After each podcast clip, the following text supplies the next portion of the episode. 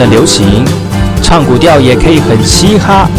我们来听听部落的声音，接收最新的部落脉动、原住民的讯息、新闻以及最新的流行脉动，只有在把右的后山部落克。大家好，这里格马布隆，印尼多吉大好，赶快去把右，古苏马来。大家好，我是巴尤，再次回到后山部落克。今天后山部落克要跟大家聊的是原住民野菜美食，有哪些原住民野菜美食呢？我们先听一首歌曲，回来之后就进入我们今天的后山部落克。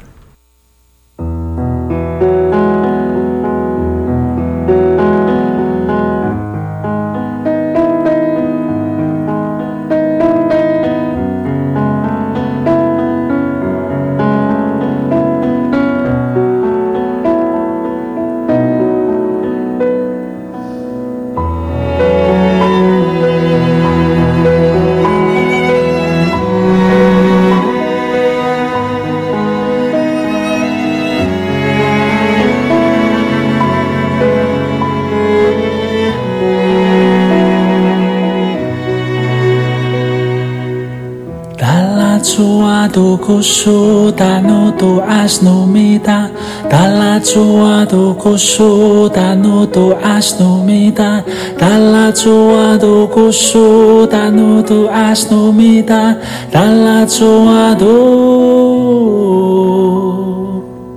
Dalla tua do kusu tanu tu asnu mita Dalla tua do kusu tanu tu asnu mita Dalla tua do kusu tanu tu asnu mita Dalla dala tu a du koso da nu du a ssno mit dala tu a du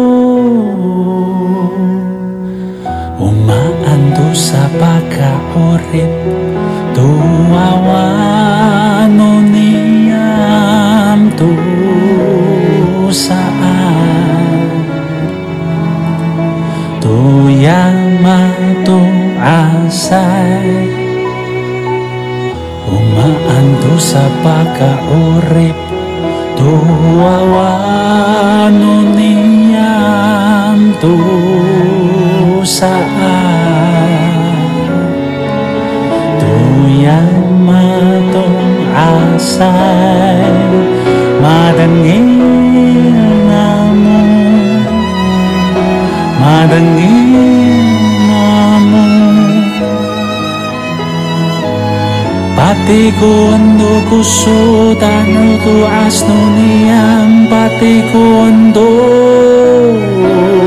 madangin namo madangin namo patikuando kuso tanu tu asno niam patikuando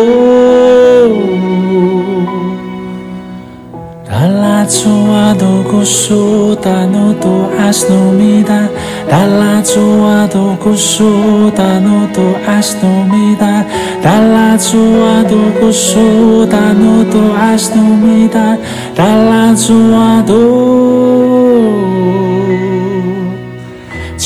Aku ayaw miripa Tuya serai dini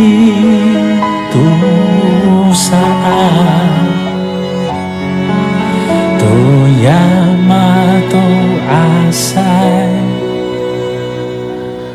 Cima ku ayaw mi awas Tuyar-yar itinito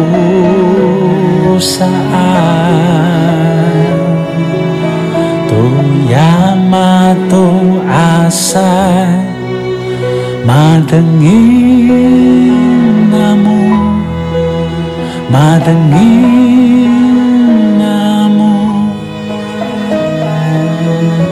Τι το κουσού, τα νου του ασνούν.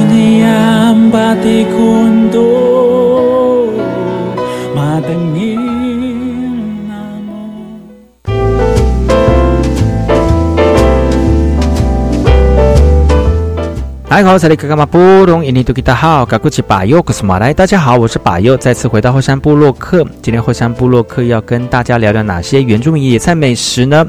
其实原住民的野菜对于阿美族来说呢非常重要，因为其实阿美族很多人说阿美族是除草机哦，很喜欢吃一些野菜哦。其实，在节目当中呢，在今天就跟大家聊聊有关于野原住民的野菜怎么吃，还有怎么认识呃阿美族最喜欢吃的野菜哦。其实，在小的时候呢，巴尤很喜欢吃一些野菜，是因为爸爸妈妈那个时候在农忙，所以呢，煮菜呢没有办法煮一些比较需要烹调时间的菜色，所以呢，在田里面随便摘一摘野菜呢，煮个汤就变成是晚上吃饭的嗯最主要的菜色了啊。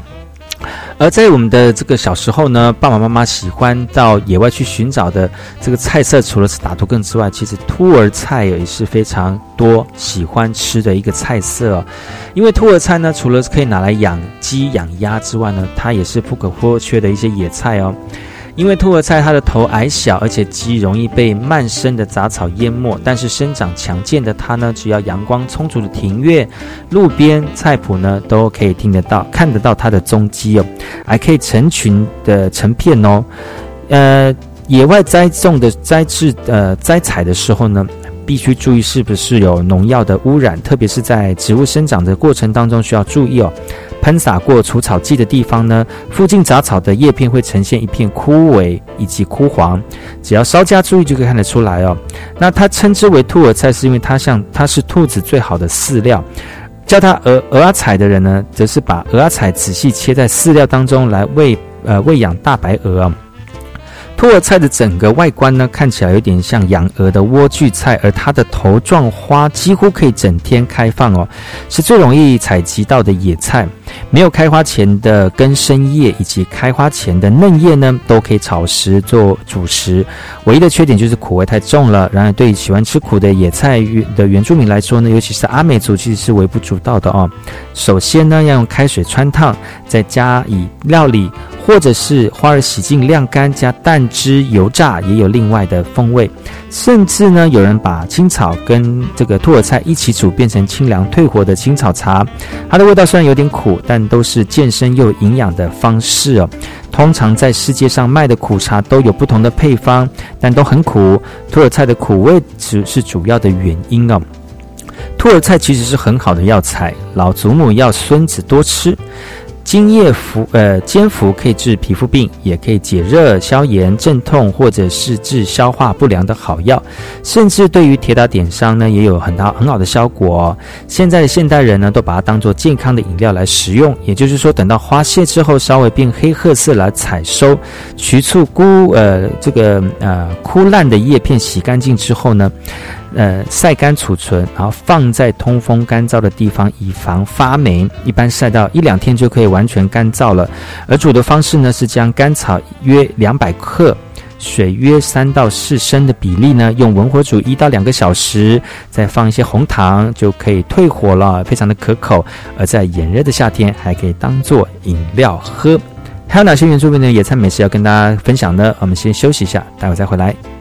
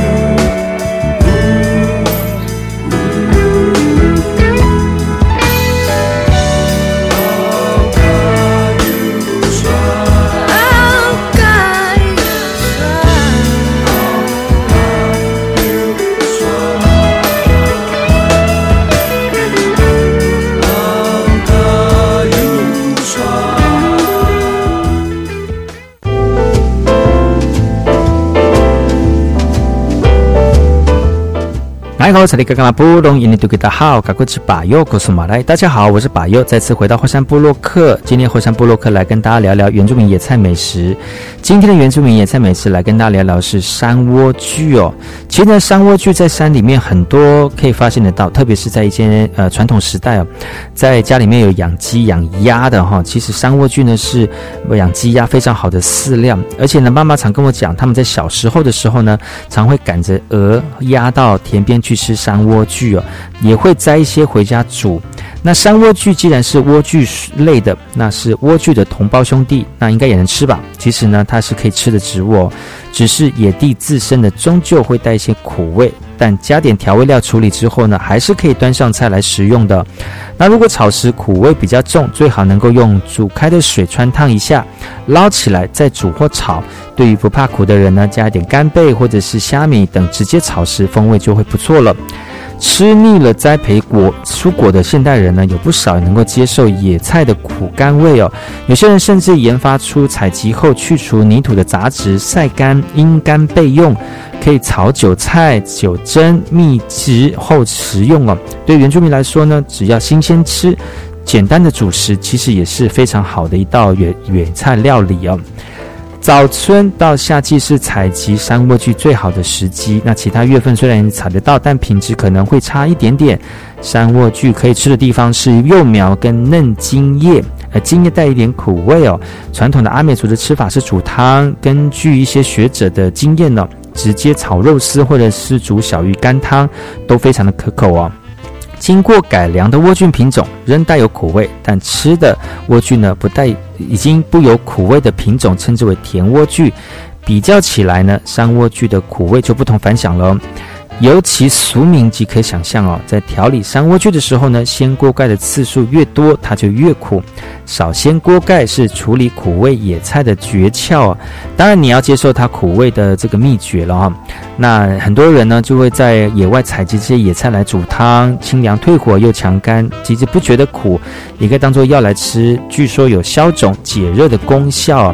如果不吃菜只喝汤，它的功效就像百草茶一样，有保健的功能，甚至还可以煮来当开水喝，全家大小都可以饮用，完全没有副作用，大可放心。当然，这种饮用法呢，就不一定要采嫩叶了哈。还有哪些原住民野菜美食要提供给所有族人朋友们？我们先休息一下，待会再回来。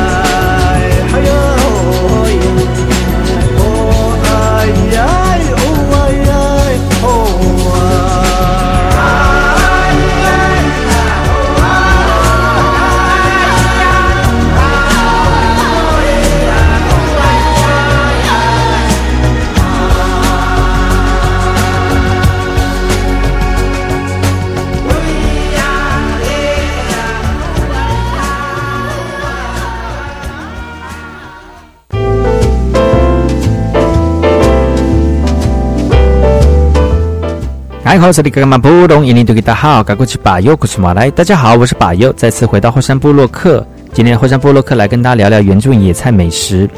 今天原住民野菜美食跟大家聊到了落葵哦。其实落葵呢是一种绿色肉植状的藤本植物，其实会常常在野外跟路边、荒地或者是庭院里面呢。有人说它是最适合栽种在篱笆旁的植物了，因为它的叶子有点像川七。而一般的菜市场以及餐厅都以皇宫菜来称之为它的名称呢。炒的时候有一点黏滑感。据说它的原名是这个钟馗，所以传错误以为是落葵啊。那是呃野生驯化多年草本生的植物，因为果实呈现紫红色呢，是古代腌制的原料，所以称为胭脂菜啊。落葵在使用上面多以叶片为主，调理的方式非常简单。采叶洗净之后呢，用大蒜爆香哦，也可以炒肉丝或者是煮蛋花汤，像一般的蔬菜炒、煮、凉拌都可以。它那个特别的黏滑感呢，作为汤或者是味增主食也颇受好评哦。由于它没有一般野菜的苦味或者是涩味，吃起来滑溜，倒是很可口的野生植物。不过，因为它带有粘性和一般特殊的呃这种怪味哦，很多人不太能够接受。或许把它干沾上一些面糊，炸成天妇罗，搞不好也变成是一种不好那不错的吃法哈。落葵呢，在野地展现出绿色、带有清新的朝气。它成熟的果实的汁液呢，可以作为食品的着色剂哦。而在那个老人家的这个小朋友的时间，就传统的时代呢，其实小朋友那个时候小朋友常会用落葵成熟的果实当做铜腕哦，把衣服以及裤子上面染上颜色。因为天然的色彩不容易洗净，回家回家之后呢，常常就会被阿公阿妈给骂哦。其实落葵的嫩茎叶含富有含富富的维生素 A、B、C 以及矿物质，是一种营养的植物。药理上可以促进肠胃蠕动，已经改善便秘，并且有消肿以及轻微的降血作用。也它用途也非常广的一种草药。小时候呢，常跟他祖母将它捣烂来这个呃外敷哦，能让我们的身体保健哦。其实落葵呢，生性强健，很少有病虫害，也是免用农药的有机蔬菜哦，相当受到欢迎。它的这个新鲜的这个呃鲜品呢，全年都可以采用哦。尤其落葵的叶子长得非常的肥厚哦，越摘越发，摘掉一个芽心，它会长出一两个芽心哦。多摘对它来说一点都没有影响哦。落葵属于落葵属。多年生缠绕性肉质的草本植物，它的全株呢光滑没有毛，生长非常的迅速，茎叶绿中带有紫红色，呃叶全圆，它是互生的，卵碗形状至新月形哦，叶尖呈现极尖，那叶基近心形，花期以春天为比较多，花一生，那穗状花序呢小黑无梗而且密生，花背粉红色哦。浆果成熟的时候为紫黑，多汁易于染色。那平常呢，我们在吃的时候呢，就要多加料理，其实也是非常好吃的一道美食哦。还有哪些原住民的野菜美食要提供给所有朋友们呢？休息一下，待会再回来。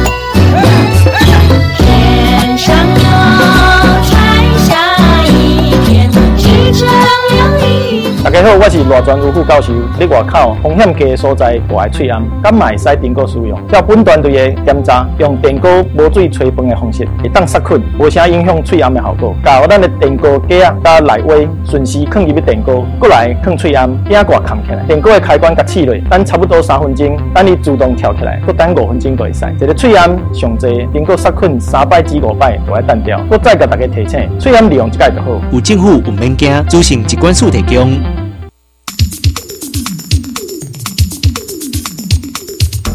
大家好，我是教育部资讯及科技教育司司长郭伯成。教育部因应疫情线上教学的需要，我们已经筹组了全国的线上教学应运团队，并提供学校线上教学的参考指引，并且进行了硬体设备的增购调配，透过公司协力会整公部门及民间的资源，提供学校师生不管是硬体、网络啊教学平台的服务。教育部啊也录制了一些教学影片，引导师生来进行线上学习。如果大家有需要，可以上教育云，都可以简单轻松的找到这些教学的影片。教育部与学校站在同一个阵线，一起为线上教学努力，共度这一次疫情的难关。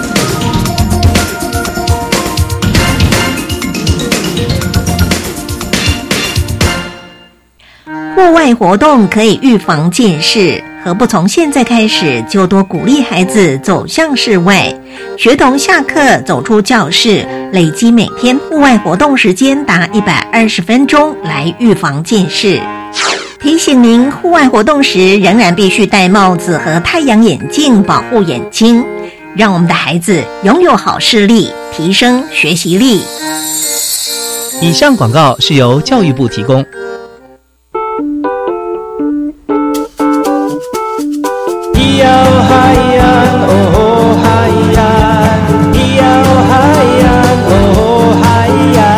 谁说传统就不能流行？唱古调也可以很嘻哈。我们来听听部落的声音，接收最新的部落脉动、原住民的讯息、新闻以及最新的流行脉动，只有在把右的后山部落克。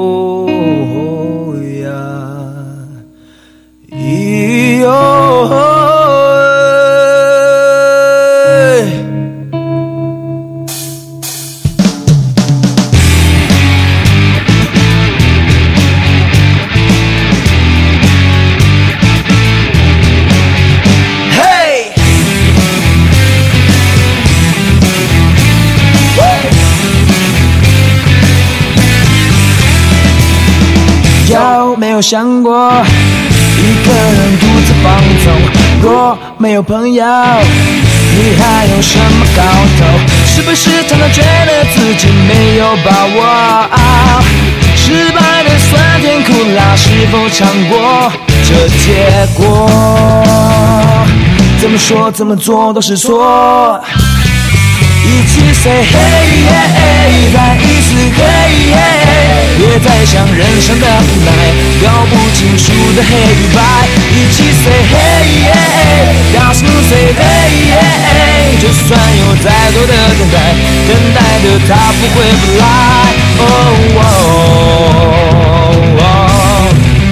如果说他真的不来。过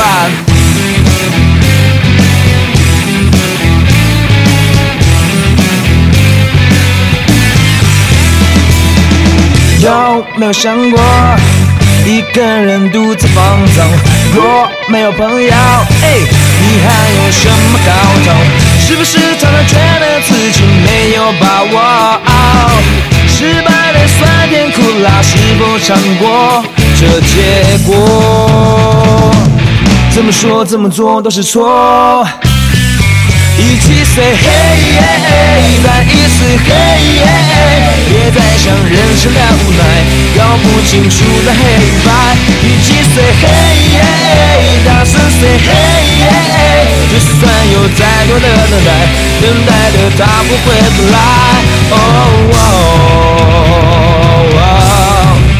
如果说他真的不来。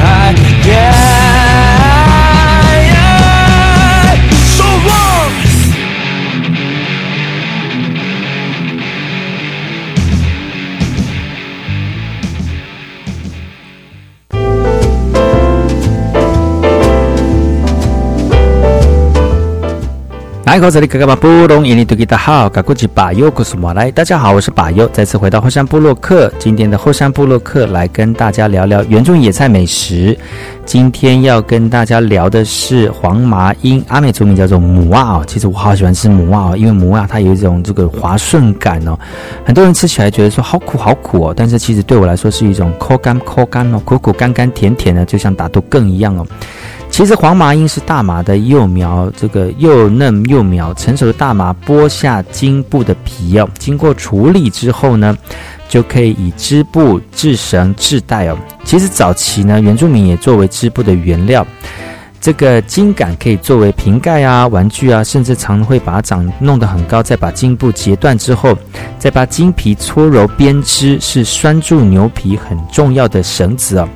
麻樱汤有一种特殊的清甜甘涩味，早期呢只有原住民在吃，现在已经变成大众喜爱的消暑菜肴了，而且已经有种子繁殖栽培哦。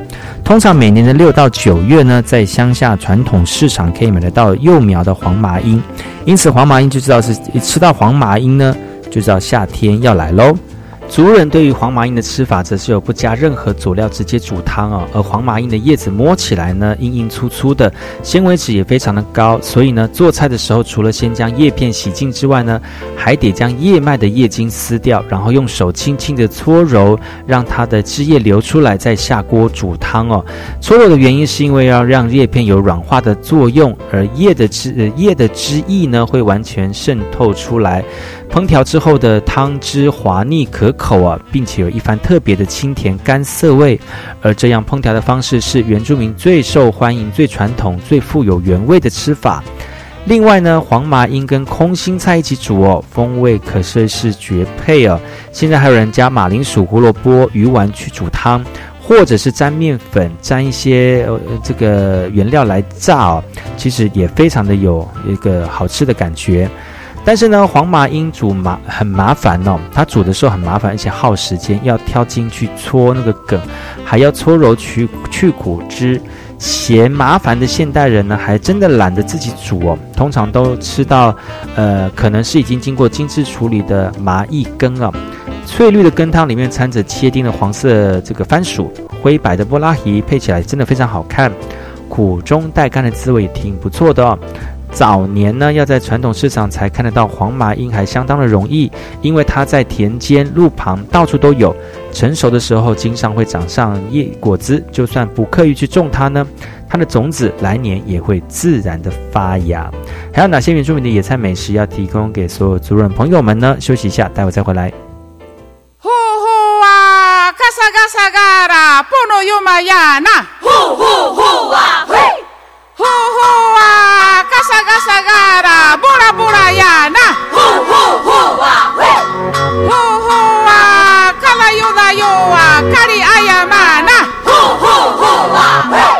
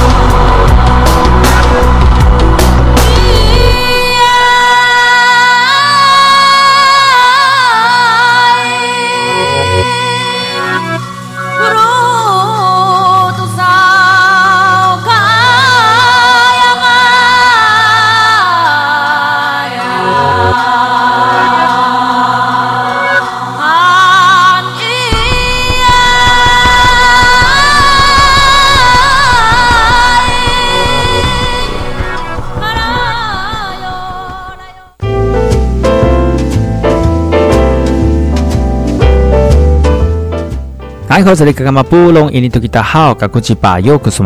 好，我是巴佑，再次回到火山部落克。今天火山部落克来跟大家聊聊原住民野菜美食。而今天原住民野菜美食是黄齿苋。其实呢，黄齿苋是生长在乡间一种非常多人叫做呃猪母乳的这个植物哦，因为它的根茎叶非常的肥厚。那猪仔比较喜欢吃，根据母猪吃了之后呢，它的泌乳量会大增，所以取之为猪母乳哦。其实它是一个可口的野菜。黄花马线马齿苋的茎叶都是属于朱红色，而且可以吃，但炒过或煮过之后略酸，口感不佳，只能当做猪的饲料，未被人类接 未被人们接受哦。而它的繁殖力非常的强，全台湾全岛平地以及海滨呢都有它的踪影哦。园田园呢，路旁呢，荒地以及耕地附近极为常见。那如果田园里面有树株，不不易拔除，很快就会长满全园了。它是属于耐寒的一些个植物，而它一年四季都生长得非常良好，尤其是春季的时候更多。呃，因为生长以及湿力太强了，所以成为田间重要的杂草。即便拔除之后呢，曝晒好几天，遇到下雨天还可以复活。白花马齿苋称为呃为白金白叶白花，食呃它的口感比较好。那炒的时候呢，放几片蒜头，炒之后就不会有炒腥味了。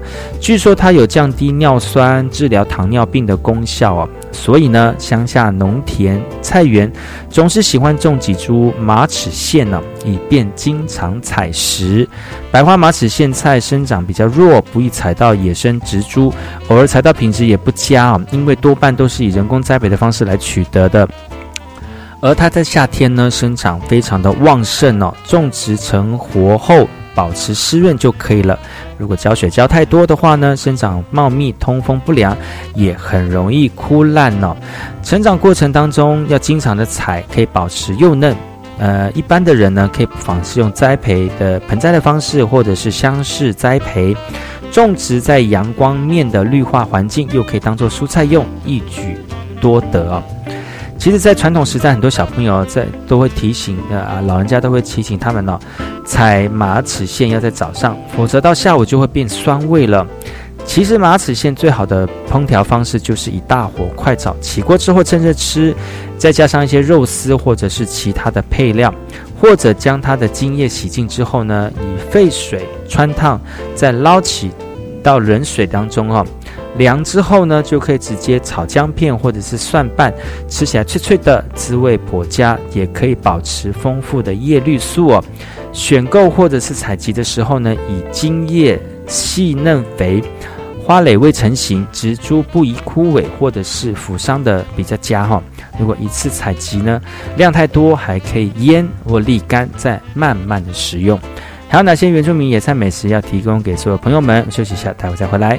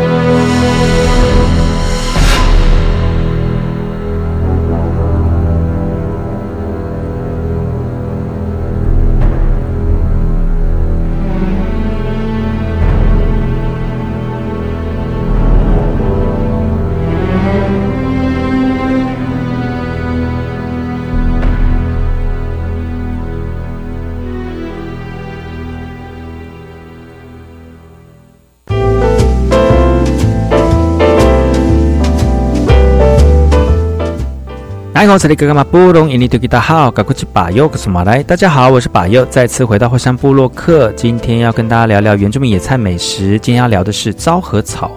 其实昭和草呢，它是属于昭和草属啊菊科类的，一年生长的草本哦，茎直多分枝，茎叶鲜绿，柔软肉质以及多汁哦，全株具有特殊的香气，叶护生。长椭圆形状，叶基底呈现羽状深裂，月圆有不规则的锯齿状，四季开花，头状花成为红褐色，基部膨大，全由管状的小花所组成的。昭和草呢，从头到脚都可以吃，不仅煮起来味道有点像茼蒿哦，甚至连它的柔软性跟缩水性也相近啊。因此呢，有人称之为野茼蒿菜或者是山茼蒿。它的繁殖力以及适应力非常的惊人哦，分布于海拔两千五百公尺以下的山野、田边、荒废地、空旷地，乃至于海边，一年四季都可以采集，又以春秋两季的口感最好哦。它的名字看起来应和日本有些关联。听族人的长辈说，哦，当年台湾割让给日本的时候，日本在发动第二次世界大战之前便有周详的计划。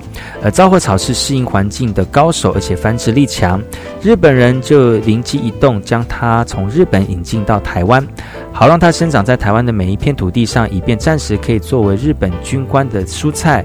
昭和菜生长迅速，可以说是生命力强悍呢。而这个小草长得非常。常快没多久，草茎末端就会开出一朵朵的小红花。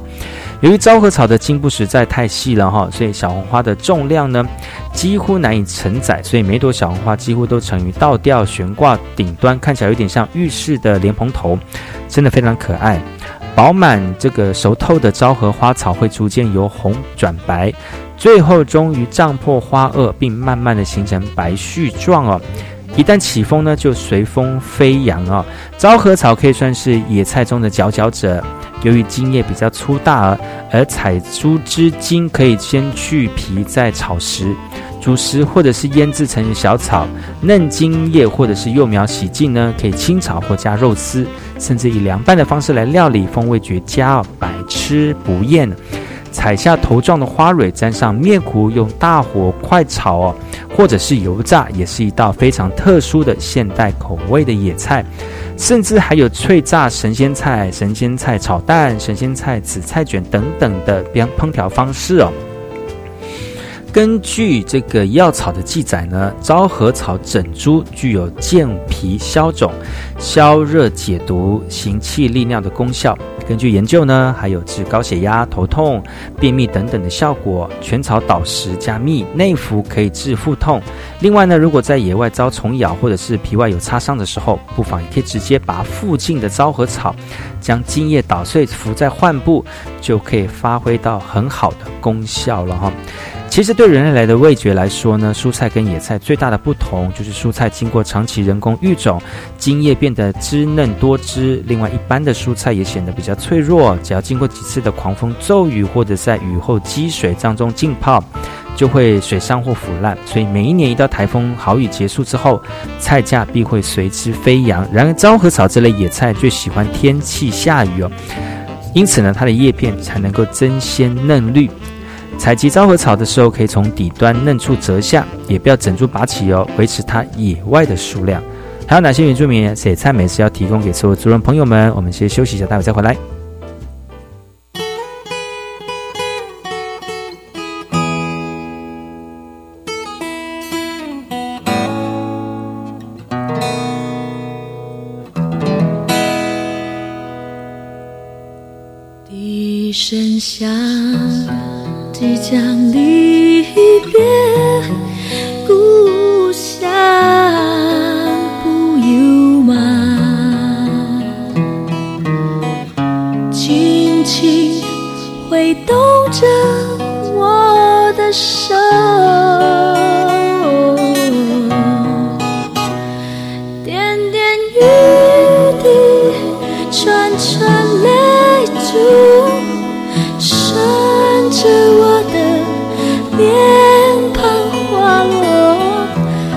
是那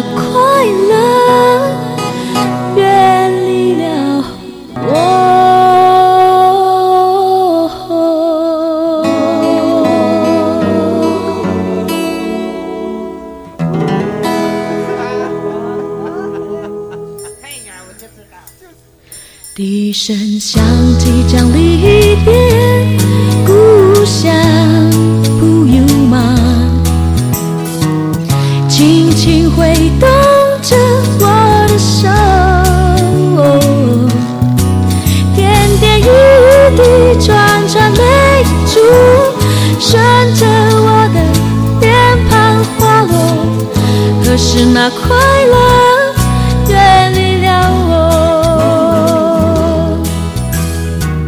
时光隧道里，我摆渡。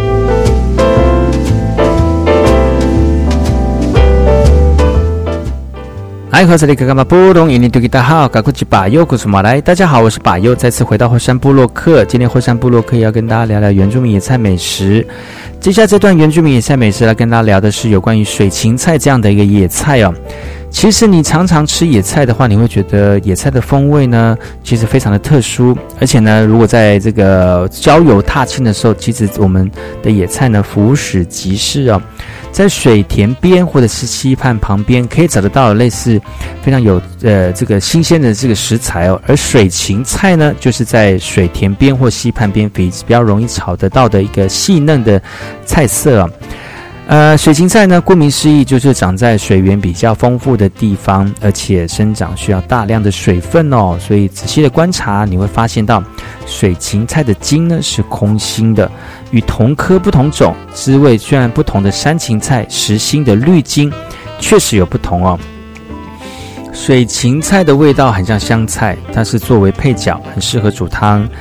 当汤水香气交互相融的时候呢，它能够满足爱咀嚼又爱享受嗅觉的人。水芹菜呢，可以吃的部位是幼苗以及嫩茎叶。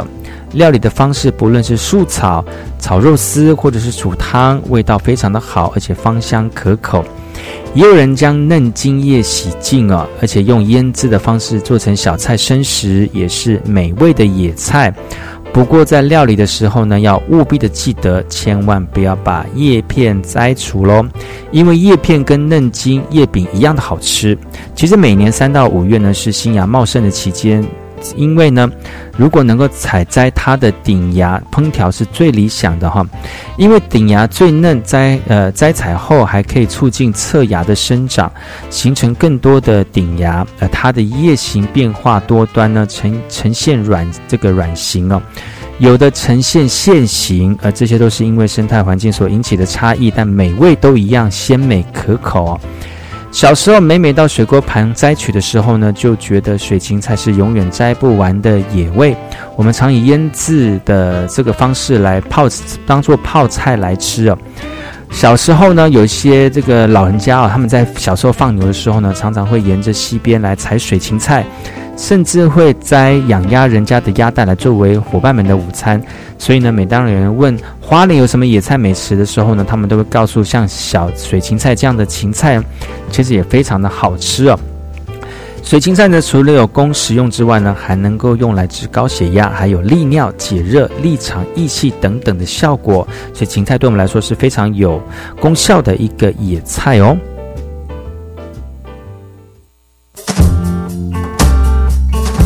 还来不及说，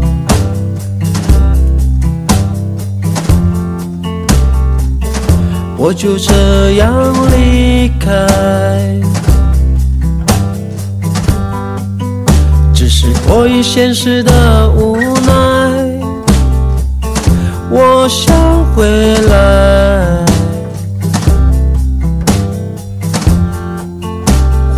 还来得及说出口，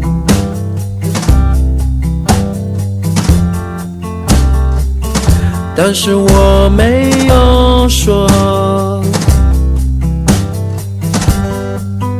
我们的是爱与众不同，别人不懂，我懂。不要我的情人带，你拉扯的是我用这一辈子约定的爱。不要忘了我的情人带，我收下的是你月光下最开心的期待。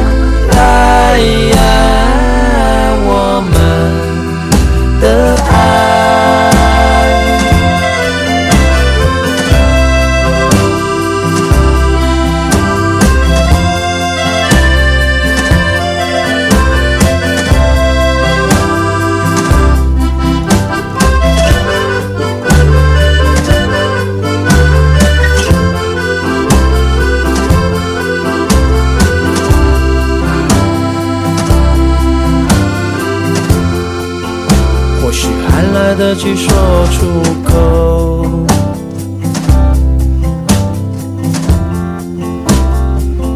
但是我没有说，我们的是爱与众不